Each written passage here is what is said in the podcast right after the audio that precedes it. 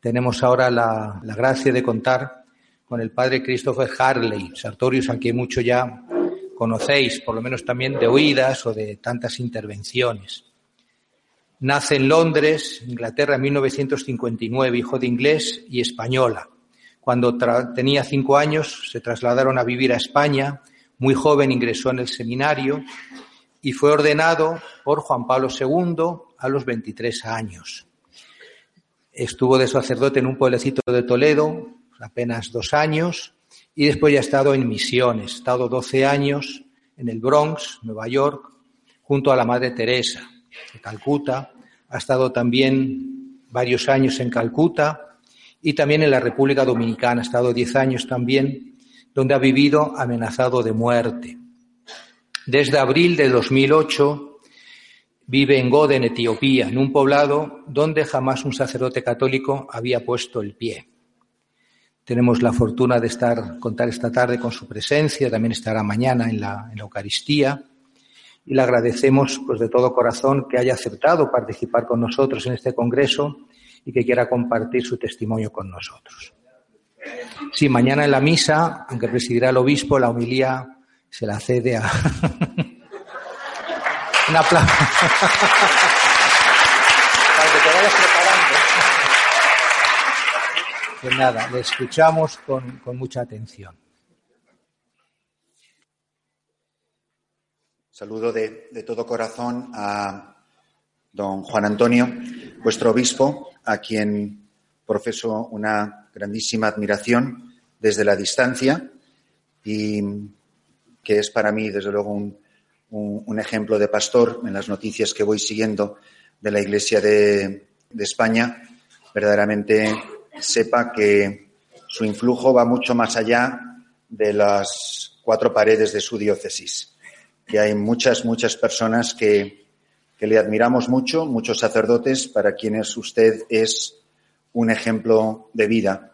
Y todos estemos en misiones o estemos al cruzar de esta calle, todos necesitamos testimonios de hombres y mujeres que han ido delante de nosotros y que han sido signo de, de Cristo buen pastor, de Cristo sacerdote. Sepa que nos hace mucho bien a muchas personas que estamos muy lejos en la geografía, pero muy cercanos a usted en el testimonio que usted está dando como pastor de, de su grey y que es evidente lo está dando con no poco sufrimiento. Y creo que usted se merece que alguien que viene de lejos lo diga y lo diga desde la más profunda convicción. A todos se nos ha confiado un rebaño diferente, pero, pero dar la vida por el rebaño es la misma disposición del corazón, sea en Alcalá de Henares o en un pedazo del desierto de, de África. Como también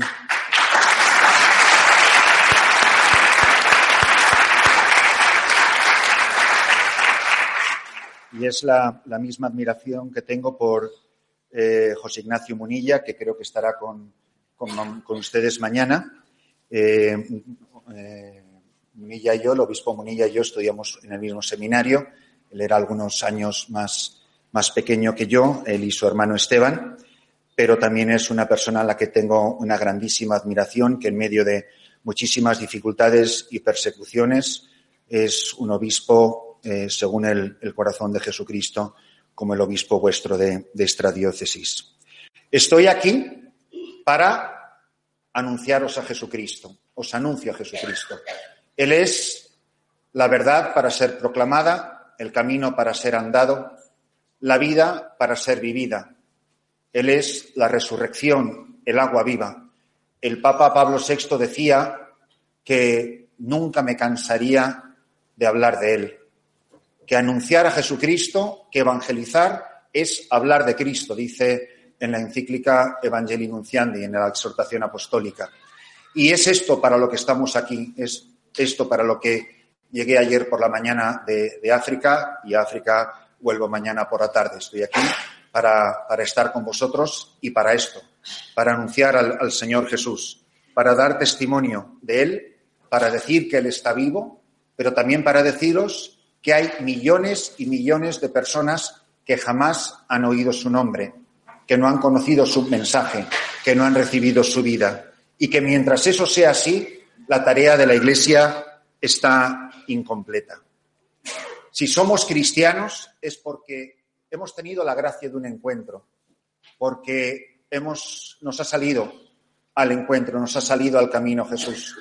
Como le salió al camino a, a Leví Mateo o, a Simón y Andrés, porque se subió en su barca, porque ha salido al camino de los discípulos de Maús y se ha puesto a caminar con ellos. Ninguno de nosotros, desde el obispo a la última persona de la última fila que esté en este congreso, estaría aquí si Jesucristo, de una manera o de otra, no nos hubiera salido al camino. Y nos ha salido al camino en el rostro y en las vidas de muchas otras personas, de personas que tienen nombre y apellidos. Ninguno de nosotros estaría aquí esta tarde si Él, en la vida, en el testimonio de hombres y mujeres como vosotros y como yo, no nos hubiera salido Jesucristo al camino. Él es el que nos ha llamado por nuestro nombre. Él es el que nos ha mirado. Dice San Juan de la Cruz que el mirar de Dios es amar. Ninguno de nosotros estaría aquí si Jesucristo no me hubiese mirado y llamado por mi nombre. Que Jesucristo conoce mi nombre. Dice el profeta Isaías en el capítulo 49, tengo en la palma de mi mano. Llevo tu nombre escrito en la palma de mi mano. Ni el fuego te quemará, ni el agua te ahogará. Yo daré naciones por ti. Aunque una madre pueda olvidarse de su hijo, yo nunca me olvidaré de ti. Él lleva mi nombre tatuado, escrito en su corazón. Y me ha llamado por mi nombre, ha dicho mi nombre. Y a todos los que estamos aquí nos ha dicho exactamente lo mismo como le dijo a Simón, como le dijo a Leví Mateo, y como ha dicho a generaciones y generaciones durante dos mil años de hombres y mujeres, ven y sígueme, sígueme, sígueme, sígueme, pase lo que pase, cueste lo que cueste, te caiga las veces que te caigas, pero nunca, nunca dejes de seguirme. Sigue poniendo tus huellas, tus pisadas en las huellas que yo he ido dejado, dejando en la arena delante de ti. Hemos escuchado su voz, conozco su voz. Si yo estoy aquí de pie esta tarde es porque he oído su voz. No es que oí su voz, como han dicho en la presentación, cuando tenía 15 años y me fui a un seminario a Toledo. No, es porque he oído su voz hoy, porque hoy me ha llamado por mi nombre. Yo no vivo de recuerdos, no vivo de una voz que ya ni siquiera sé cómo suena. Pobre de mí si ya no recuerdo el timbre de su voz. Vocación es cada día de mi vida, a cada instante. Orar, por ejemplo, es responder a una llamada. Por eso es, aquí estoy, Señor. ¿A quién enviaré? Heme aquí, Señor. Envíame. No se vive de nostalgias, porque esto no es un grupo de nostálgicos. La iglesia no es un museo, no es un museo de recuerdos, no es un museo arqueológico.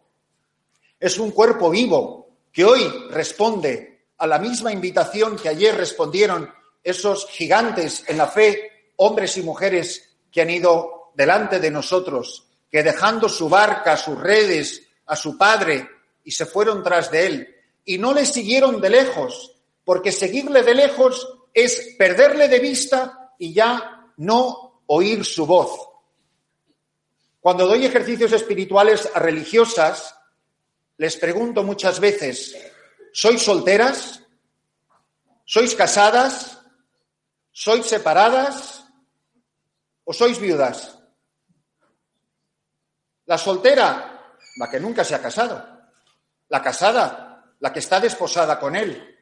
La separada está casada, sí, pero ya no viven juntos. Se puede estar en la iglesia, se puede ir con este plástico aquí al cuello, se puede llevar un velo en la cabeza, pero estar separados. No estamos divorciados, no somos viudos, pero es de lejos, es de lejos. Ya no oigo tu voz, ya no percibo el fulgor de tu mirada. Estamos separados y si sigo dejándome separar de ti, acabaré definitivamente divorciado o quién sabe si viudo. Un desposado, porque formamos parte de la esposa, que es la iglesia de Jesucristo. Y cada uno de nosotros está incorporada a ella con la misma responsabilidad. Podremos tener funciones diferentes, unas serán más llamativas, unas serán estar aquí arriba y otras estarán ahí, pero creedme que nadie le puede decir a nadie, tú no importas o tú significas menos o tú eres irrelevante. Lo único irrelevante es la persona que ya no sigue de cerca, la persona que ya no oye su voz. Si este congreso va a servir para algo, es para que haya hombres y mujeres que se dejen mirar por Jesucristo, la fuerza de una mirada, y porque hemos escuchado su voz. Si esto sirve para que hombres y mujeres escuchen más firmemente la voz del Señor, nos ayudará a ser testigos valientes de un evangelio que se ha convertido en nuestra vida, porque tú eres mi vida, porque ya no vivo yo, tú eres la única vida que tengo, la única vida que quiero vivir. Por eso, cuando nosotros que hemos sentido esa mirada, hemos experimentado su voz, queremos ser útiles a la Iglesia, queremos ser fieles a la voz de Jesucristo, cada uno tendrá que preguntarse, ¿yo de verdad estoy convencido, como dice el apóstol San Pablo en la carta a los Efesios, Dios Padre antes de la creación del mundo nos eligió en Cristo para que fuésemos santos e irreprochables ante Él por el amor. Yo no es que soy persona, no es que existo, no es que nací, no es que fui criado y he decidido seguir a Cristo. No. Desde toda la eternidad, antes de que volara un pajarito por los aires, antes de que hubiera montañas, antes de que crecieran las flores en el campo, antes de la creación del mundo, Él tenía mi nombre tatuado en la palma de su mano. Ya me conocía y me pensó desde toda la eternidad. Cuando mi madre no sabía que estaba embarazada, ya sabía él que yo estaba ahí y que iba a ser sacerdote. Él ya lo sabía todo. El guion ya estaba escrito. Él nos eligió para un propósito, para que fuésemos santos e inmaculados, irreprochables ante Él por el amor. Es la vocación universal que hemos recibido todos, fruto de esa voz y de esa mirada. Por eso hemos sido creados para. Mirad, todos los que estamos aquí hemos nacido, dicen en España, que con un pan debajo del brazo. Yo no sé si nacimos con un pan debajo del brazo, pero sí sé que nacimos con una partitura debajo del brazo. En esta sala hay dos clases de personas. Las que creen que esa partitura está escrita y los que creen que les han dado un pentagrama en blanco. ¿Vosotros qué creéis de vuestra vida? Ser cristiano no es componer, porque ser el mejor músico del mundo no es inventar o componer la novena sinfonía de Beethoven. Está compuesta, no hay que componerla de nuevo. El mejor músico no es el que la compone, es el que mejor interpreta la partitura el que va viviendo su vida más o menos como a él se le dé a entender, como cada uno quiera y haga lo que le dé la gana con su vida, ese tiene una partitura en blanco y va viviendo su vida. Pero si yo soy cristiano, sé que al nacer he nacido con una partitura en la que la melodía de mi vida, la historia de mi vida, ya está compuesta. El mejor músico, el santo, es el que mejor interpreta la partitura de su vida. ¿Quién no ha dado alguna vez en su vida una nota equivocada? Esa nota equivocada, que no es otra cosa que el pecado, que el separarme del guion, separarme de la partitura de mi vida, es precisamente lo que nos hace infelices, lo que nos hace infieles, lo que nos hace inútiles para el reino, lo que nos hace inservibles para la Iglesia. En la Iglesia, básicamente, hermanos, tenemos dos enfermedades. Tenemos el Parkinson y la parálisis. En la Iglesia hay mucha gente que no para de hacer actividades, pero puede ser Parkinson en la iglesia. ¿Qué es el Parkinson? Un, miembro del cuerpo que se mueve sin que lo ordene la cabeza. Hay gente que hace muchas cosas, pero son las que Dios quiere, son las que están escritas en la partitura. Eso nos viene muy bien a los curas y a las monjas que somos superactivos. Es que es tan entregado, es que hace tantas cosas, es que tiene tantos compromisos. Fantástico. Ojalá sea lo que está escrito en su partitura. Por eso hay músicos que saben más música que yo, que son mi obispo, que son un director espiritual, que es una superiora en una comunidad, que son nuestros padres, que son las personas que nos han enseñado a leer música. ¿Recordáis al niño Samuel? Había una nota musical en la vida de Samuel. Samuel, Samuel. Pero él no conocía la voz de Dios, no sabía leer música, no entendía la partitura de su vida. Afortunadamente, el anciano Elí, él sí sabía música y se da cuenta inmediatamente la nota que este niño tiene que tocar. Le dice, cuando vuelvas a escuchar, di, habla Señor. Heme aquí, Señor, que tu siervo escucha. Por eso, la maravilla de la Iglesia es que hay una generación de hombres y mujeres que saben más música que yo, porque yo me he encontrado como cualquier sacerdote se ha encontrado, como un obispo se puede encontrar, como un padre o madre de familia, como vosotros los jóvenes, que se han encontrado en situaciones en las que yo no sé si en la partitura pone un re o un fa, y no me quiero equivocar. O al contrario, llevo toda mi vida empeñado que esto es fa, y aquí no pone fa, hasta que alguien me hace verlo. Y a lo mejor han pasado años. ¿Sabéis? En un confesionario se corrigen muchas partituras. Muchas personas en un confesionario vuelven a la melodía que Dios había escrito desde toda la eternidad. Y eso lo sabemos, es el privilegio de un sacerdote. Casi uno se emociona al pensarlo y al recordarlo. ¿Cuántas personas han vuelto a la partitura de su vida, a la partitura original que dice, Dios mío, tarde te amé, qué terco fui, el tiempo que perdí, empeñado. Pero además es que no somos notas aisladas en esa partitura.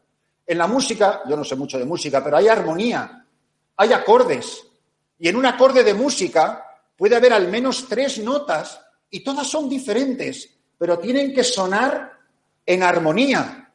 Y si yo doy una nota equivocada, me puedo cargar mi comunidad religiosa. Me puedo cargar mi parroquia o mi presbiterio. Me puedo cargar mi matrimonio o la vida de mis hijos. Porque yo soy una nota discordante. No todos tenemos que tocar la misma nota, porque eso no es armonía, eso es monotonía. En la iglesia no estamos para ser monotono, todos dando la misma nota. Pero tenemos que trabajar, eso es una diócesis que va creciendo, y que tiene vida y que crece en armonía, porque cada uno está interpretando en esa misma partitura, cuyas partitura completa solo conoce el director de la orquesta, la sinfonía o la melodía que Dios había escrito para mí. Hay una sola persona que nunca ha dado una nota equivocada, que es la Santísima Virgen María. Esa es la maravilla de su vida. En esto consiste la fidelidad a Dios. La mujer que, como dice la canción, ha sido música de Dios, melodía, armonía para Dios, en donde nunca ha habido una nota equivocada. Nos encontraremos muchas veces, y perdonar por explotar tanto la misma metáfora, nos encontraremos muchas veces que nos puede parecer que la siguiente nota es incomprensible. ¿Qué es lo que tiene en mente el compositor? Yo no hubiera dado esta nota. No es lo coherente, no es lo lógico. Pero ya se encarga el Evangelio de San Lucas en lo poquito que nos cuenta de la Santísima Virgen María, que dice que ella se turbó. No estaría la cosa tan clara. Ellos no comprendieron, ¿no dice el Evangelio? No comprendieron. Pero Él bajó con ellos y les fue obedientes. Es que mi obispo no me comprende. Es que mi mujer no me comprende. Ustedes se imaginan lo que es vivir todos esos años de silencio de Nazaret con dos personas, José y María, que ellos no comprendieron. Y ahí terminan los relatos de la infancia. En el no comprendieron. Y dice la palabra que María guardaba todas estas cosas en su corazón, porque sabéis una cosa, lo que se entiende se guarda aquí. Y lo que no se entiende se guarda aquí, que es el misterio. Y saber dar la nota que Dios ha escrito cuando no tiene sentido, cuando no es lógico, cuando no es lo que me merezco, creo yo. Ahí es donde está la verdadera fidelidad a la voz y a la mirada. Cada uno de nosotros estará llamado a preguntarse, ¿soy fiel a la partitura o soy un Parkinson de alguien que no deja de moverse, pero en definitiva hace lo que le da la gana? ¿O simplemente soy parálisis, el que no se mueve, que, pone que tienes que darla y no, no la estás dando. Podemos ser cristianos que toda la vida, con el traje de baño puesto, nos hemos pasado la vida entera dando saltos en el trampolín. Pero por Dios, tírese al agua. No sé saber si salto más alto. Toda la vida dando saltos en el trampolín. ¿Habrá agua? ¿No habrá agua en la piscina? ¿Estará fría? ¿Estará caliente? No sé. La parálisis. Qué peligrosas son estas dos enfermedades en una diócesis, en una comunidad religiosa, en una parroquia, en un presbiterio. Hacer de la vida un canto, cumplir con la partitura que se nos ha escrito. Qué maravillosos cánticos nos ofrece el Antiguo Testamento, el cántico de María, el cántico de Zacarías, el cántico de Simeón, el cántico de Francisco de Asís, el cántico espiritual de Juan de la Cruz, hacer de la vida un canto, hacer de mi vida aquello para, la que, para lo que Dios me pensó desde toda la eternidad.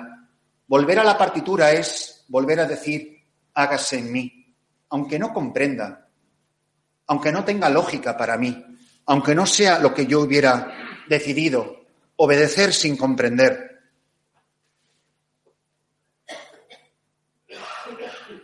Bien recuerdo la mañana de Navidad, 25 de diciembre de 1976. Llevaba dos años en el seminario. Como digo, era la mañana de Navidad y era la primera Navidad que mi madre no estaba presente por un familiar que se había puesto enfermo y que iba a acompañar ya muy cercano a la muerte. Yo echaba mucho de menos a mi madre. Estaba en primero de filosofía y mi padre, que era todavía protestante, anglicano, nosotros somos católicos por mi madre, en aquellos tiempos, 1958, cuando se casaron mis padres, mi padre tuvo que firmar un documento para casarse con mi madre, prometiendo que sus hijos serían bautizados en, en la Iglesia Católica. Y mi padre sí estaba con nosotros y abriendo los regalos de Navidad había un regalo que me hacía mi padre, no siendo católico, pero yo siendo ya seminarista, y al abrir el papel, el envoltorio, era un libro sobre la Madre Teresa de Calcuta, de la que yo no sabía absolutamente nada. Y allí sentado, acordándome mucho de mi madre, empecé más que a leer el libro, a ver esas fotografías, unas fotografías horripilantes, espantosas, de la miseria de las calles de Calcuta y de las calles del mundo. Y era como si Jesucristo me mirara en cada una de esas fotos, en el rostro emanciado, en el rostro consumido de esos pobres moribundos. No dije nada a nadie, pero como si fuese en este momento que recuerdo allí sentado esa mañana con ese libro y esas fotos entre las manos, de decir, toda mi vida, toda mi vida, me voy a dedicar a esto. Esto es lo que yo quiero hacer y ser como sacerdote. Eso sí que fue una nota de una partitura que yo no sabía cómo iba a terminar. Y pasaron los años, pero desde ese instante, cada día de vacaciones que me dieron en el seminario, lo pasé junto a las misioneras de la caridad de la Madre Teresa. Cada día que tuve libre, lo pasé buscando afanosamente el conocer a esta mujer y el estar con sus hermanas entre los más pobres de los pobres. Ese verano siguiente, era el curso 76-77, verano del 77, trabajando con sus hermanas, nada más llegar yo, apareció la Madre Teresa de Calcuta. Bueno, yo casi me muero de la felicidad. Tenía 18 años y terminaba primero de filosofía. Me habló, le dije que era seminarista en España, en el seminario de Toledo, y me habló mucho y no recuerdo casi nada de lo que me dijo, excepto dos frases que nunca jamás he olvidado. Me dijo, y me lo dio escrito en una estampa, ama a los pobres, ama a Cristo en los pobres y sé santo. Nada más. Eso que recuerdo, este mes he cumplido 60 años, eso es lo que me ha acompañado toda la vida. ¿Cómo una mujer puede cambiar la vida de un hombre? A mí nadie me lo tiene que decir porque esa mujer a mí me cambió la vida. Yo no sé lo que yo habré llegado a ser, pero no sería lo que soy, no habré vivido donde he vivido, ni tocado lo que he tocado, ni visto lo que he visto, ni servido donde he servido, si esa mujer no se hubiera cruzado por el camino de mi vocación. Vosotros lo sabéis igual que yo. Hay gente que con un breve encuentro, que con un momento, te puede cambiar la vida. Hay gente que nos han salvado la vida, que nos han cambiado la vida, a quienes le debemos la vida, la que sea, y hay gente que nos ha hecho mucho daño. Hay gente muy tóxica que nos ha arruinado la vida y que puede habernos hecho un daño espantoso. Hay personas que a lo mejor han pasado por nuestra vida que han sido personas irrelevantes, que ni siquiera las recordamos. Pero hay personas a quienes habremos conocido poco o mucho tiempo, pero que nos han hecho un bien impagable, indecible. Y yo os invito esta tarde a que os paréis a pensar quiénes han sido las personas que de verdad han sido huella viva de Dios en vuestra vida. Cuando un santo, y no lo digo frívolamente, es una mujer canonizada por la Iglesia, cuando un santo pasa por tu vida, nada vuelve a ser igual. El paso de un santo es el paso de Dios. Ha pasado Jesucristo por mi vida y me ha marcado ya un camino del que yo ya nunca me podré separar. Y siempre orientó mi vida, la vi ese verano del 77 y la vi por última vez dos meses antes de morir en el año 1997, 20 años de mi vida conocí a esta mujer. Y durante ese tiempo tuve frecuentísimo contacto con ella en diferentes países del mundo, que sería para otra charla o para otro tema. Pero sí que os puedo decir que allí, debajo de ese árbol, ¿qué sabía mi pobre padre regalándome un libro, como podía haber sido cualquier otro libro religioso? Que eso iba a tener un impacto tan determinante en, en mi vida. La primera oportunidad que tuve, ya con 20 años, fui a Calcuta y estuve cuatro meses, el tiempo de verano, de vacaciones de verano del seminario, ya era primero de teología, y estuve allí trabajando en la casa de moribundos, la famosa casa de la que ella tanto habló y donde ella realmente empezó su, su obra extraordinaria, colosal de, de, servicio a Jesucristo en los más pobres de los pobres, en Caligat. Y trabajando en esa casa, recuerdo como una mañana trajeron en una camilla de, metálica, eh, recogido de la calle, un hombre que era literalmente una piltrafa humana. No era más que huesos y un pedazo de tela adherido a la piel por las llagas y el pus que supuraba. Y cuando traían a las personas de la calle en esas condiciones, se llevaba a una pequeña plataforma de baldosín donde se le ponía al paciente, a la persona recién llegada, y se le iba despojando de sus telas, de sus vestidos, el sari o lo que tuviera la persona en cuestión por, por ropa. Y se bañaba, se les lavaba hasta que se les ponía en el camastro, que era simplemente acompañarlos para morir.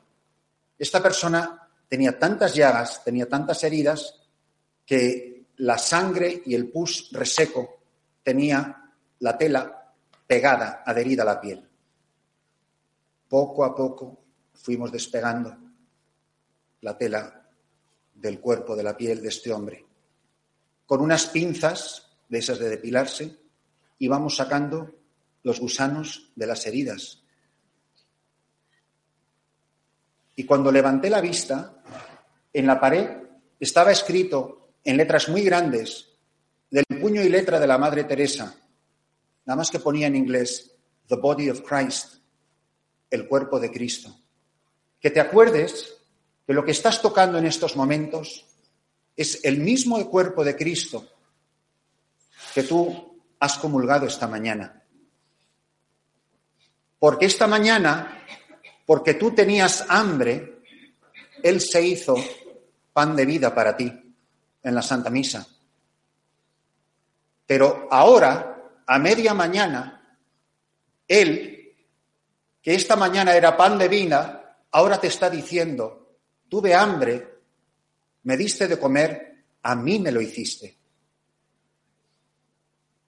Lo cogimos después de bañarlo, lavarlo, estaba agonizando en el último hilo de vida, lo pusimos en un camastro y yo me quedé ahí para lo que quedaba del resto de la mañana. Le pedí permiso a la superiora a que me pudiera quedar, no ir a casa a comer a mediodía, a la comunidad, para acompañarlo para morir. No hubo manera porque las normas allí eran intransigentes. Había que irse, había que irse. Yo quería quedarme, estaba seguro que cuando volviera por la tarde este hombre se había muerto. Y me fui muy a pesar mío a, a comer, volví corriendo a la casa de moribundos por la tarde absolutamente convencido de que ya habría muerto, pero para mi sorpresa seguía vivo. Me acerqué corriendo a él, en una, camita muy bajita, él me, me miró, había una novicia de las misioneras de la caridad al lado que me traducía, alargó sus manos, yo las cogí y nada más que me dijo estas palabras, I have been waiting for you, he estado esperando. Y así, con las manos cogidas, se murió. Y yo nunca he podido olvidar esas palabras. Han pasado exactamente 40 años de que yo oí a Jesucristo decir por boca de un moribundo de las calles de las alcantarillas de Calcuta, he estado esperando. ¿Sabéis cuánta gente nos está esperando? ¿Sabéis cuántos millones de personas están esperando a la iglesia? ¿Están esperando a un catequista? ¿Están esperando a un párroco? ¿Están esperando a un confesor? ¿Están esperando a un misionero? Yo nunca he podido olvidar esas palabras. A cualquier sitio donde he ido, me parece que es como un eco de una voz que oí en Calcuta. Te he estado esperando, te esperaré siempre, en cada persona, pase lo que pase. Era el mismo Jesucristo que se me había dado en la Santa Eucaristía. Hay gente que mañana no va a ir a misa. Yo para estar con vosotros este fin de semana he dejado a un grupo pequeño de católicos sin misa mañana. Porque el sacerdote más cercano a, mí, a, donde, a la misión donde yo estoy, está a 600 kilómetros. Porque yo me tengo que subir en un avión para confesarme. No es cuestión de a mí este no me gusta, o es que es muy antipático, o es que es muy gordito, este es muy joven, el otro es demasiado viejo, este no tiene estudios de Roma. Miren, cuando uno está donde yo estoy, ves un cura y te tiras en plancha.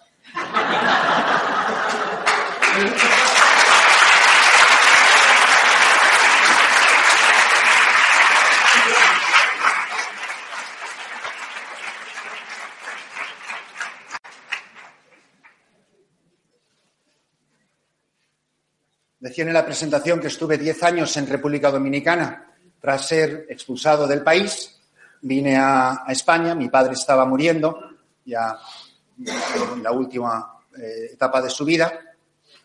Y volví a mi diócesis, a la diócesis de, Toledo.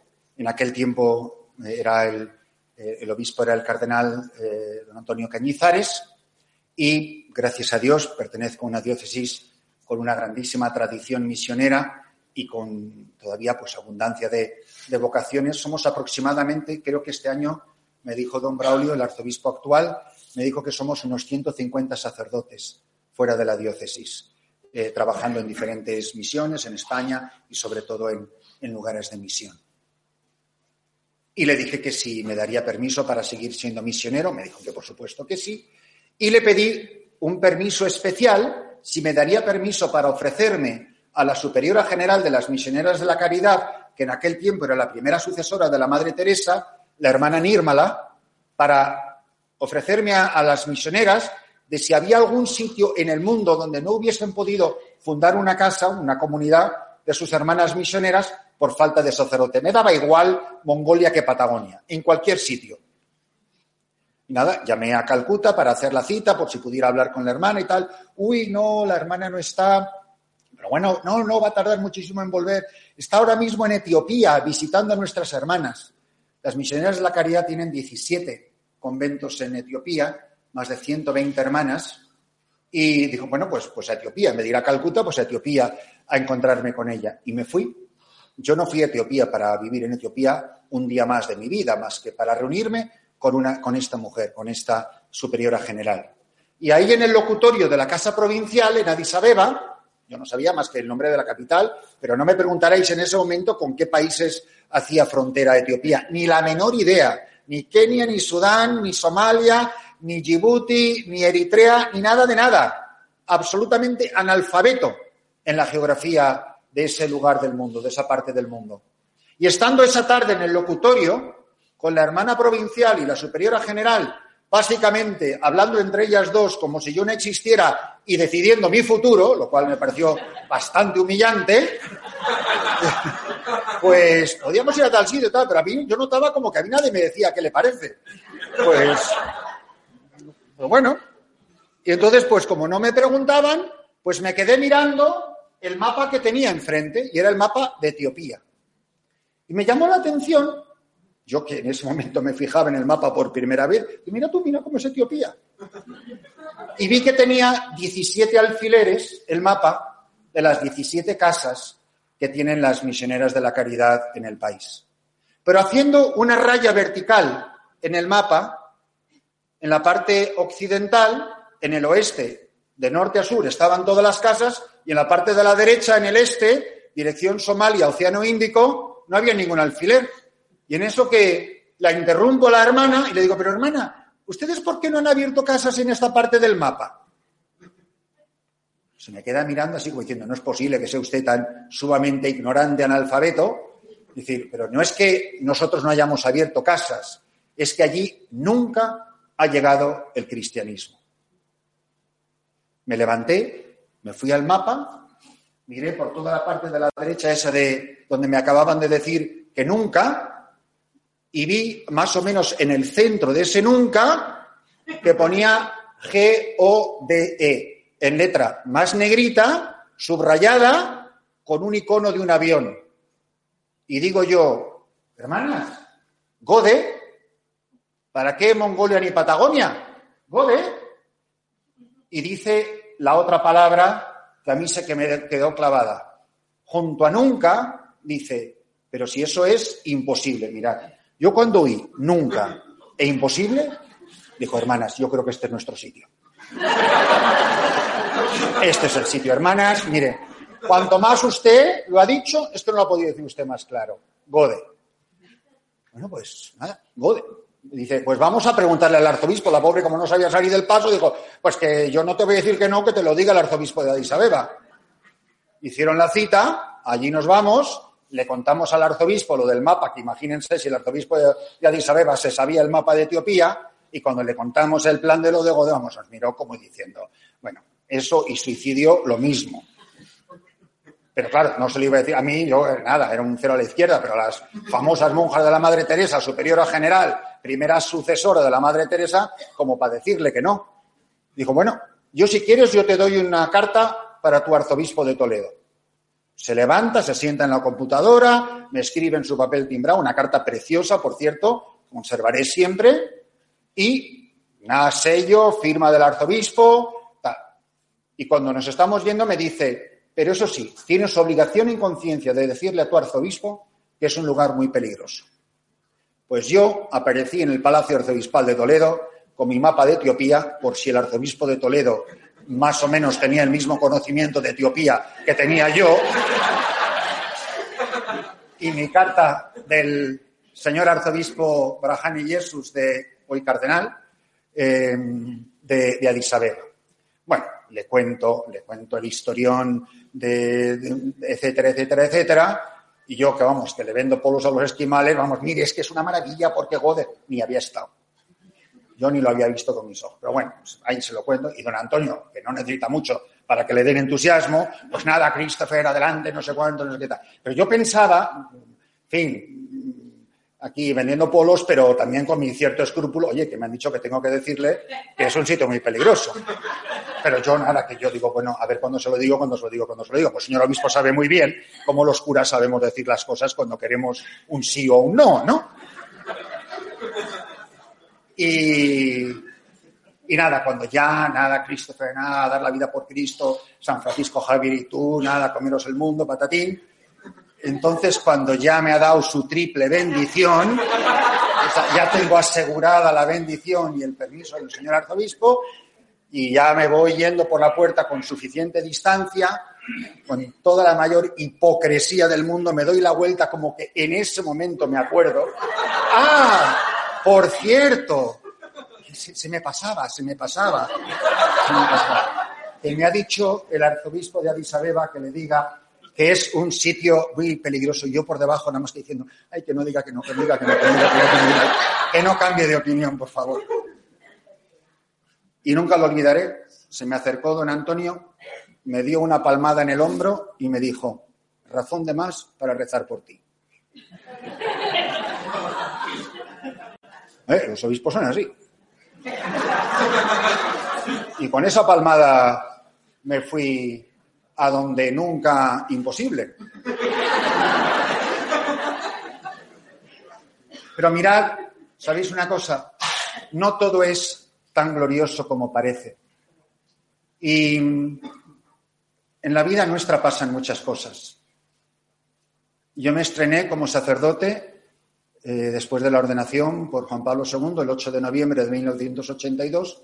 Un 27 de noviembre llegué a mi primer destino, los 22 meses que he sido cura en España de 36 años de ordenación, en cinco pueblitos pequeños y maravillosos en el valle de Robledo del Mazo, camino de Guadalupe, bajando desde Talavera de la Reina. Y allí estrené el sacerdocio.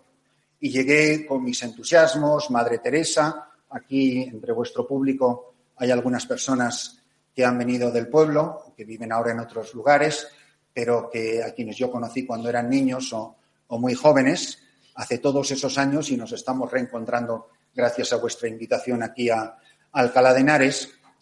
Y, y, llegué con todos mis entusiasmos e ideales de santidad, de ama a los pobres, a Cristo en los pobres y sé santo, y así llegué a Nueva York. Pero me encontré con el cardenal de Nueva York, John O'Connor. Le acompañé a la Jornada Mundial de la Juventud en Santiago de Compostela, año 1989, algunos lo recordaréis, cuando vino el Papa Juan Pablo II, y, y el cardenal me mandó a estudiar a Roma, hice un máster en teología en la Universidad de St. John's, en Queens, en Nueva York, me convalidaron el primer año de la licenciatura en teología en la Gregoriana, hice el doctorado en la Gregoriana y, amigo, el cura, allí nos conocimos, y el cura de los grandes ideales de ama a Cristo en los pobres y sé santo, llegó a Nueva York como un pavo real. Os podéis reír lo que queráis, pero es lo más triste que le puede pasar a un sacerdote. Porque tú vas a ser, porque tú vas a ser, porque tú vas a ser. Y vosotros no sabéis lo que es eso en la vida de un cura joven. Y del sur del Bronx, los más pobres de los pobres, a párroco de la antigua Catedral de San Patricio, y para arriba, para arriba, para arriba, para arriba, en el escalafón eclesiástico. Y de tú vas a ser santo, me quedé en tú vas a ser obispo.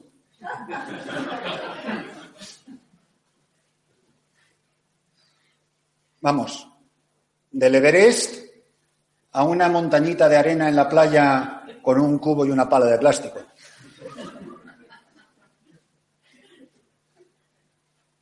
Vosotros no sabéis qué fácilmente los ideales se convierten en ambiciones clericales. Cuando el Papa Francisco habla del clericalismo, no sabéis lo bien que le comprendo. Y yo me autoconvencí de que por amor a la Iglesia, que por amor al servicio de la Iglesia Universal, chico, a lo mejor el Señor me está pidiendo que renuncie a lo de los pobres, y a lo mejor lo que quiere es que yo sea la cocorota del pico del monte. Y me lo acabé creyendo. Bueno, si somos 2.800 sacerdotes en la Archidiócesis de Nueva York y somos cuatro que tenemos este doctorado y tú vas a ser y eres bilingüe y esto y patatín y patatán, y cuando me vine a dar cuenta, era el hombre más infeliz del mundo porque mis ideales se habían convertido en ambiciones eclesiásticas y yo no estaba feliz con mi vida. Pero era demasiado orgulloso para decirlo y todo lo hacía perfectamente. Seguía con las monjas de la Madre Teresa y pobres, pero yo ya tenía la mente y el corazón en otra cosa. Pero Dios es Dios y Dios conoce tu partitura. y por la voz de un gran amigo mío sacerdote que no sabía lo que estaba haciendo, salvándome el sacerdocio, no un sacerdocio en peligro de renunciar a ello, todo lo contrario, encantado de ir siguiendo, subiendo el siguiente escalón. Vente a República Dominicana, vente, nunca olvidaré lo que este hombre hizo por mí un sacerdote que se llama Antonio Diufaín, hoy diocesano de Cádiz, magnífico sacerdote, buenísimo amigo. Los dos somos dirigidos de don José Rivera, del venerable José Rivera. Y 20 a República Dominicana y 20 y 20. Mira, la parroquia de al lado lleva 10 años sin sacerdote. Yo, ¿qué República Dominicana? Ni qué pobres, pero ¿tú crees que Nueva York puede seguir existiendo sin mí? O sea, tú eres consciente del perjuicio que yo le puedo hacer a la Santa Madre Iglesia.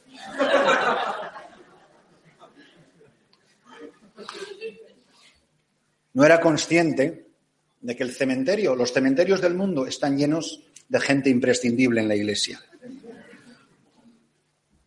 Y la iglesia sigue adelante y la bolita del mundo sigue dando vueltas.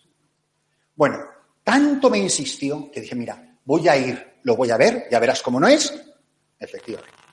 Pero yo no era feliz. Y me fui a hacer un retiro al norte de la diócesis de Nueva York, en una comunidad estrictamente contemplativa, unas mujeres que a mí me han hecho muchísimo bien, las hermanas de Belén, una, comunidad que sigue la espiritualidad monástica de los cartujos de San Bruno, y estuve haciendo un retiro. Y tal era el debate interno que tenía entre, entre pobres y escalafón, entre ideales eh, por ganar el mundo para Cristo y ambiciones glorificadas eclesiásticas, que dije, mira, yo voy a ir a hablar con el cardenal, porque yo no puedo seguir así, y yo le voy a decir que, mira, que yo me voy de misionero a República Dominicana o a donde sea. Ya sé que no me va a dar permiso, pero mirad, era peligrosísimo lo que yo estaba haciendo. ¿Sabéis lo que estaba haciendo? Una cosa feísima. Yo quería poner mi responsabilidad frente a Dios en la conciencia de un obispo, para que él tuviera la culpa de mi no fidelidad o fidelidad a mi partitura. Y fui a verle un 16 de abril del año 1997. Y le cuento básicamente lo que me está pasando. Tenía una relación fantástica con él, fue de verdad, siempre lo fue un gran padre para mí. Y, le dije lo que estaba pasando. ¿Os acordáis lo de arrancar el sí del cardenal Cañizares? Pues aquí lo de lo que se trataba era de arrancar el no del cardenal O'Connor. Y ya sabéis que cómo se formula una frase, en el fondo, tú sabes lo que el que te está pidiendo quiere. Mi frase no empezaba, por favor, deme permiso para. No. Es que no podía ser más retorcido. ¿Usted, verdad que no me daría permiso para ir a República Dominicana de misionero? Vamos, es, por favor, diga que no. Pero los obispos te sorprenden. Se me quedó mirando y me dijo, textualmente le cito, porque fueron palabras que imaginaros si a mí no me cambiaron la vida, me dijo exactamente esto en inglés. Yo tenía otros planes para ti pero muy por encima de los planes míos están los planes de Dios. Vete para un año, discierne y ven a verme después de un año. Yo llegué allí y nunca más pude volver de vuelta a Nueva York. Me renovó el permiso. La siguiente vez que fui a renovar el permiso, él estaba muriendo de cáncer en el cerebro en 1999. Llegué en el 97 y ahí ya me quedé para los siguientes diez años. Es la partitura de Dios, lo que Dios ha escrito. A la partitura que se obedece sin entender, en un continuo hágase, en este fiat permanente que es el que nos pide a todos la Iglesia. Esto para mí fue algo que me marcaría para siempre. Yo no sabía lo que eran los derechos humanos, yo no sabía lo que era la injusticia, nunca jamás la había visto. Habría visto miles de pobres o cientos de pobres con el trabajo con las misioneras de la caridad, pero yo no sabía en realidad lo que era la injusticia. Y al llegar a esta parroquia, San José de los Llanos, donde luego estuve diez años, una parroquia que llevaba diez años sin, sin, sin sacerdote, en la que tuve el privilegio de celebrar más de seis mil bautizos, a la semana se me presentó una religiosa em, escalabriniana, brasileña, que me dijo, usted sabe que tiene prohibida la entrada a los cañaverales de la familia Vicini. Yo no sabía ni que había cañaverales, ni de dónde salía el azúcar, ni quién era la familia Vicini. Me dice, no vaya porque le van a matar. ¿Dónde he venido? ¿Dónde estoy? Y después de tres meses se me presentó un chico haitiano en la parroquia y me dijo, ¿usted nunca va a venir a dar misa a nuestros batelles? Los batelles son las pequeñas comunidades de haitianos dispersas entre los campos de caña. ¿Usted nunca va a venir a, celebrarnos misa? A mí las palabras de ese chico me perforaron. Entre el miedo de te van a matar y no va a venir usted a celebrarnos misa, bueno, pues llamé a mi amigo Antonio, que mide 1,90, es un toro y su padre era almirante de la Marina Española. Dije, Antonio, vente conmigo. Mira, si nos matan, nos vamos juntos al cielo. A todas estas, Tú fuiste el que me trajiste a la República Dominicana. Oye, ahora penca con. Bueno, nos fuimos los dos al batey más cerquita que había ahí, pues había que salir de allí como pudiéramos, con mi maletín de misa. Y llegué allí en medio de un lodazal, debajo de un árbol de mango, lo recuerdo como si fuera hoy, batey canepa. Una señora sacó una mesa coja, otra una sábana de colorines, que era el, el paño del altar, yo saqué mi maletín, mi cáliz, en fin, como pudimos, y de repente esa gente vestida de harapos, con el machete en la mano de picar caña, empiezan a cantar y a cantar. Y mirad, a mí me empezaron a caer unos lagrimones de ver la fe de esa gente, con los ojos cerrados, cantando a pleno pulmón sus canciones en creol. Digo, esto tiene que conmover el corazón de Dios. Me sacaron una silla, me estoy sentado, había una chica que era la que estaba Em, ayudándome eh, en la sacristía. Y cuando me siento y está ella haciendo de un misal de la BAC las lecturas de misa, me fijo que había unas, habían puesto las pobres, las pobres gentes unas flores de plástico sucias. Y el florero de la derecha veo que era una lata de salsa de tomate. Y el otro florero era una botella de whisky dijo, es que no es posible. De la Catedral de San Patricio al bote de salsa de tomate y botella de whisky por florero.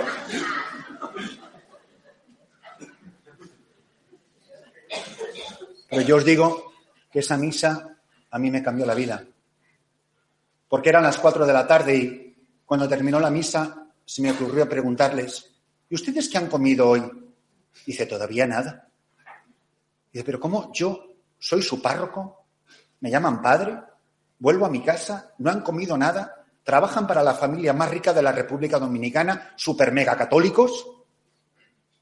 Y aquí mis feligreses no han comido. Yo me voy a mi casa y como tres veces al día maravillosamente. Esto no puede ser. Pero como Dios hace las cosas, me, llamaron a, a, los pocos meses de que venía el presidente de la República Dominicana, en aquel tiempo el doctor Leonel Fernández, a una de mis comunidades en un acto político electoral y en aquellos sitios donde la Iglesia tiene tanta importancia y los sacerdotes pues somos unos personajes importantes de la sociedad local, me llamaron para lo que ellos llamaban una invocación, para que haga usted una oración. Una oración para decir, Dios le quiere usted mucho, Dios le está bendiciendo a ese señor, por favor, votenle en las próximas elecciones. Se lo dije a la abogada de la diócesis, que por cierto había nacido en un batey, y yo le dije, oye, a mí me parece que esto es una manipulación, yo no voy a ir a esto. Me dijo, tienes toda la razón, es una manipulación. Pero yo que tú iría, porque tú no sabes la oportunidad que a lo mejor vas a tener para decirle algo al presidente de la República. Yo me fui a dormir, me acosté, me despierto a la media hora con absoluta lucidez y me puse a escribir en la computadora que de bendición no tenía nada, era un discurso al presidente de la República. Yo, todo lleno de valentía, le voy a decir al presidente lo que vale un peine, cómo está viviendo esta gente, y ahí había escrito yo todas las burradas que se me ocurrieron en esas cuatro folios. Es una oración de cuatro folios. pues ahora el párroco de San José a oración de invocación. Una mesa larguísima, los ministros, los generales, todas las fuerzas de seguridad del Estado, todas las cámaras. yo no había calculado nada de eso. Yo pensé que el presidente, pues el presidente y yo. No, no, ahí estaba toda la prensa, todas las televisiones, todos los generales. Bueno, yo noté que algo húmedo y calentito me iba bajando por la pierna.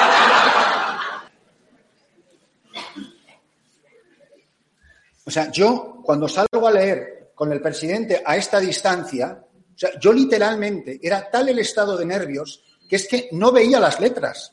Es, que me iba. No, no, esto no lo puedo leer. Entonces me pasa al siguiente párrafo. bueno, esto es peor todavía. El siguiente, párrafo. Bueno, yo ahora lo leo. Dice, oye, desde luego, qué atrevida es la ignorancia y la inocencia. Empezaba con esta frase: Señor presidente, se dé cuenta o no, ha llegado usted a la antesala del infierno. Permítame que le describa brevemente en qué consiste este infierno. Y era una descripción de las condiciones de vida en las que picadores de caña y sus familias, en su mayoría haitianos, vivían en estas, en estas plantaciones. Al día siguiente, en todos los medios de comunicación, mi teléfono no paraba de sonar, periodistas de Miami, periodistas del país entero, al, obispado lo tenían acosado, el obispado de San Pedro de Macorís, el obispo me llamó, oye, ¿se puede saber qué es lo que pasó ayer? Me llama la famosa familia Vicini y me llaman pidiendo una cita, que jamás desde el siglo XIX se han reunido con nadie a pedir o dar explicaciones de nada, porque son los dueños del país. Y yo lo único que pude decir, pero vamos, que se me caía el teléfono de los nervios que tenía, con permiso de mi obispo, en casa de mi obispo y en presencia del obispo. ¿Eh? Para eso están los obispos.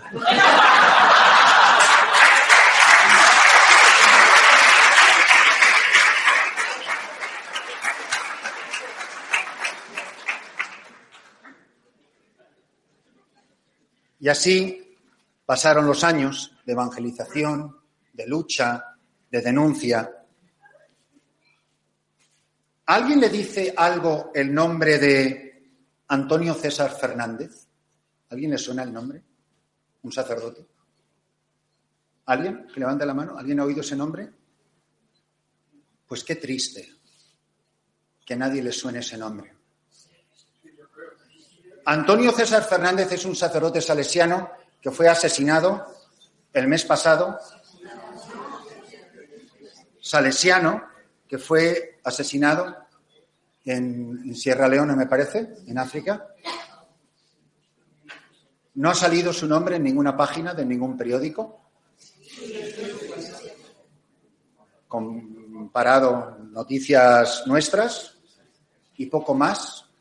Ahí se fueron 50 años de su vida. Ahora, que un cura de un escándalo. Te digo yo que si salimos en el telediario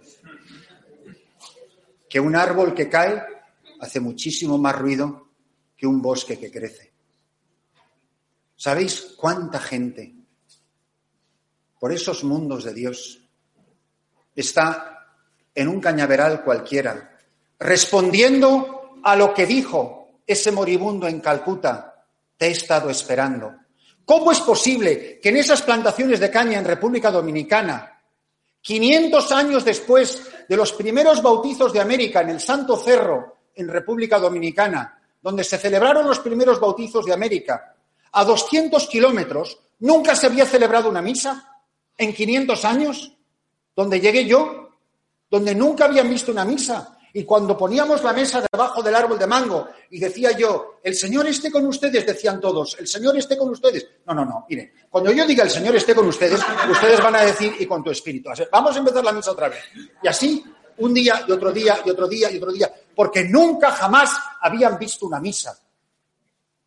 ¿Y me van a decir ustedes que era culpa de esa gente que nunca hubiese visto una misa? ¿Es culpa de esa gente que había todas esas cientos y cientos de miles de personas sin bautizar? ¿Es culpa de esas gentes que estén practicando el vudú o que tantas de esas gentes estén haciendo evangélicos? ¿Es culpa de esas gentes que hoy no estén celebrando en la Iglesia Católica en tantos otros lugares de la tierra porque todavía no ha llegado el Evangelio? Cada uno de nosotros tendrá que preguntarse por cómo ha llevado el Evangelio a los últimos rincones de la tierra. Hace tres años estaba yo en Bangladesh dando ejercicios espirituales a las misioneras de la caridad y el día que me faltaban ya horas para irme al aeropuerto, me dijeron de dos hermanas, una de las cuales conocía porque fue una de las fundadoras de las misioneras de la caridad, me dijeron, mire, ahí está el cementerio donde está enterrado la hermana. Me quedaba un rato para irme al aeropuerto y me acerqué pues a rezar una oración en, el sitio donde estaban enterradas estas dos religiosas. Pero lo que no me habían dicho es que cuando llego al cementerio es que era tumbas hasta el horizonte. Empiezo a andar y andar y andar por en medio de ese cementerio y resulta que solamente eran misioneros. Era un camposanto de misioneros en Bangladesh. 1700 no sé qué, 1800 no sé cuántos nombres de italianos, ingleses, españoles, holandeses. Y ¿y aquí? Aquí se quedaron sus vidas. Morirían de malaria, morirían asesinados, morirían de viejos, no salieron en ninguna página de nada, nadie los conoció, nadie se acuerda de sus nombres, y ahí se dejaron una vida en tierras de misión. Ahí está ese cementerio de hombres y mujeres que están esperando los sucesores, los que vayan a caminar tras de sus huellas. Sé de dos misioneros franceses religiosos que estaban evangelizando en el norte de Tailandia, en una selva, y les hablaron de unos poblados aún más remotos de donde estaban ellos, Y fueron días y días y días caminando por la jungla hasta que encuentran los poblados. Y ah, gente pacífica en esos poblados pidieron permiso para dirigirse a toda la tribu, a toda la comunidad. El jefe de la tribu los reunió, se sentaron todos en el suelo y ellos sencillamente no eran grandes oradores, no eran gente con muchísimos títulos y grados, etc. Eran dos grandes misioneros, gente muy sencilla, les contaron la historia de Jesucristo. La gente escuchaba sin pestañear. Y al final, cuando terminaron de hablar, un chico de atrás levantó la mano, dijo, yo solo quiero hacerles una pregunta. Esto sería en los años 60. Si lo que ustedes han contado de este Jesús de Nazaret es verdad, ¿por qué han tardado tanto en venir a contárnoslo? Pero es que hay gente que está todavía esperando. Hay gente que todavía no ha escuchado hablar de Jesucristo, que la obra de los misioneros está completamente incompleta. Trabajo ahora mismo en el Vicariato Apostólico de Jarar, que tiene 280.000 kilómetros cuadrados, que es básicamente la misma extensión geográfica de toda Italia. Y somos 14 sacerdotes diocesanos y 8 capuchinos.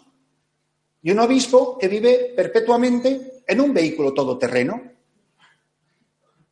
donde en ese territorio hay 9 millones de musulmanes, 600.000 ortodoxos y 21.000 católicos, de los cuales 21.000, 6 están en Gode.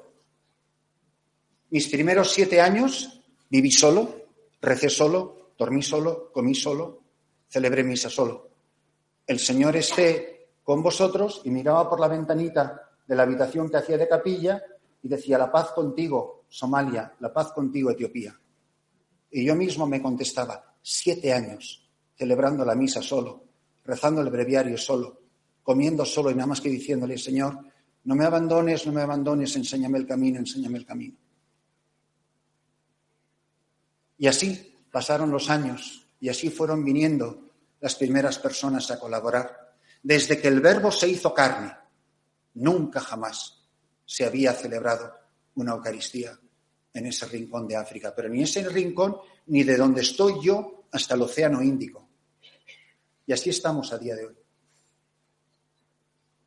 ¿Cuántas gentes están esperando? Al lado de donde vivo yo, de Gode, a 90 kilómetros más cerca de Somalia, hemos estado evangelizando en otro poblado que se llama Calazo. Y una tarde cuando estaban rezando desde todas las mezquitas el Salat, la oración de la tarde de los musulmanes, me llamaron urgentemente a ir a una choza, de esas como en los documentales de África, de adobe, de barro, redonditas, con el techo de, de ramas y de pajas, literalmente como en las películas. Entro dentro, estaba completamente oscuro, llena de mujeres alborotadas, con sus trajes somalíes tapadas hasta las cejas y, me van como empujando las mujeres hacia el fondo de, la choza y veo en la penumbra un camastro y parecía que era una mujer, de hecho luego me fijé, era una mujer muy joven, se la veía que estaba agonizando, pero muy joven, y luego me fijé que a los pies de ella había algo que se movía y vi que era un niño recién nacido. Y nunca olvidaré la madre de esta chica que me agarró por la manga de la camisa del clériman y me decía, haga algo, y yo no me puedo quitar de la cabeza esas palabras. Haga algo. Es lo que le está pidiendo esa gente a la iglesia. Haced algo. Estamos desesperados porque vengáis y hagáis algo. Tengo cartas de al menos cuatro alcaldes musulmanes somalíes pidiendo que vayamos a fundar misiones en el entorno de donde vivo. Pero si me dierais un millón de euros yo no podría abrir una casa en un lugar más cercano. Porque hay cosas que, gracias a Dios, no se pueden hacer con dinero. Y una de ellas es evangelizar. El obispo de Jarar tiene una fila, un dossier así de cartas que ha escrito a congregaciones religiosas, pidiendo religiosas que vengan a ayudarnos en esta misión donde estoy. Y las respuestas parece que las deben de hacer en la imprenta vaticana, porque son todas iguales. No tenemos vocaciones. Somos todas muy mayores. O al contrario, es que somos todavía una congregación muy joven. No, no, no. ¿Qué nos está pasando en la Iglesia? Que en 1965 la Orden Capuchina, la Orden de la provincia de Lombardía, mandó 40 sacerdotes capuchinos ese año a Etiopía a evangelizar. Podemos hablar y hablar y hablar y bla, bla, bla, y bla, bla, bla, y bla, bla, bla, y hablar de todo lo que queramos, pero seguimos dando saltos en el trampolín. Y una de las cosas que más me asombra, que más me asombra de cada uno de, de nosotros, los cristianos, es que de repente nos entran unos discernimientos. No sé, no acabo de verlo. Tengo que hablar con mi director. Yo me quedo pensando, ¿y cómo entré yo en el seminario? Pues yo le dije al cura del colegio que quería ser cura, me confesé, le dije al cura en la confesión que todo el mundo pensaba que habrá hecho este chico porque estuve una hora confesándome y lo oculta que no dije ningún pecado, le estaba contando al cura que, que quería ser sacerdote en la confesión y ahí me tuvo de rodillas que a mí se me pasó como cinco minutos. Y, para allá que me fui. Pues no, es unos discernimientos, vamos a irlo viendo, vamos a pedirle luz. Mira, yo de, luz estoy ya, que podían poner una hidroeléctrica.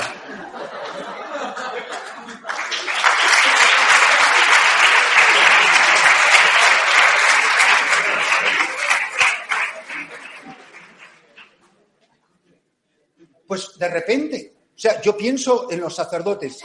Tenemos un obispo aquí.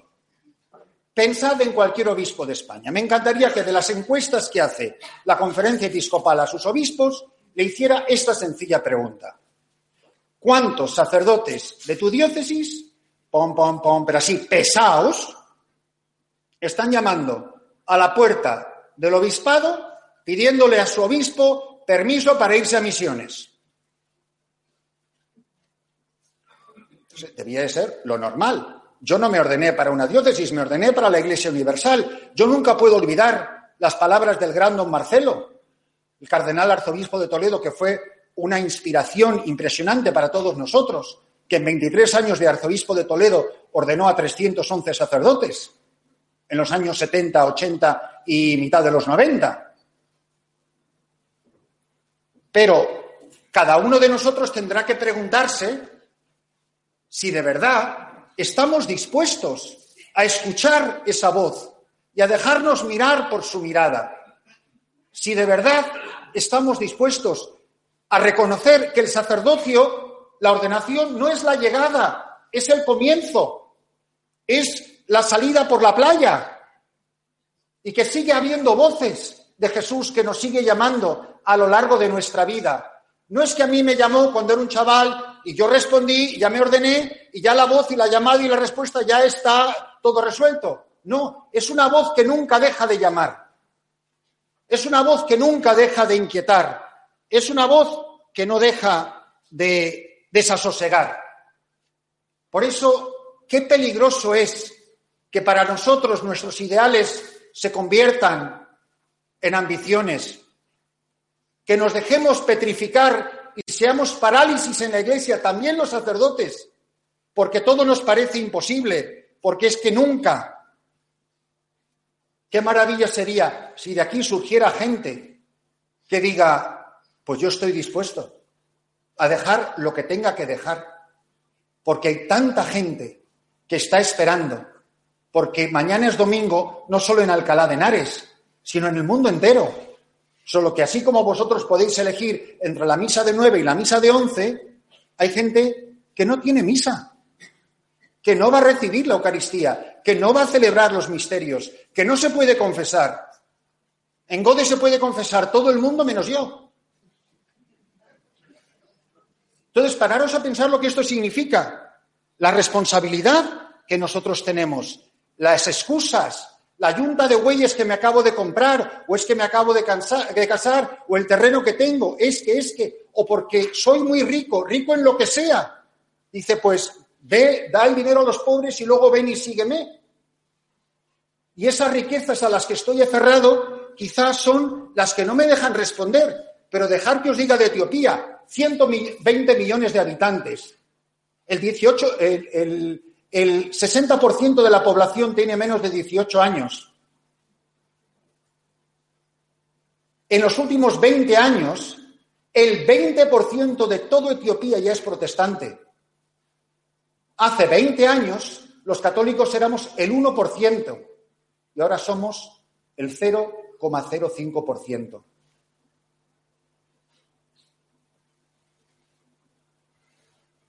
Cada uno de nosotros que se pregunte, y que, que responda. En la partitura de mi vida, esta tarde, ¿qué pone? Si pone, ven y sígueme, a esos lugares lejanos, aunque a ti te parezca que es imposible, porque a lo mejor nunca nadie ha ido, deja de dar saltos en el trampolín y tírate al agua. Muchas gracias.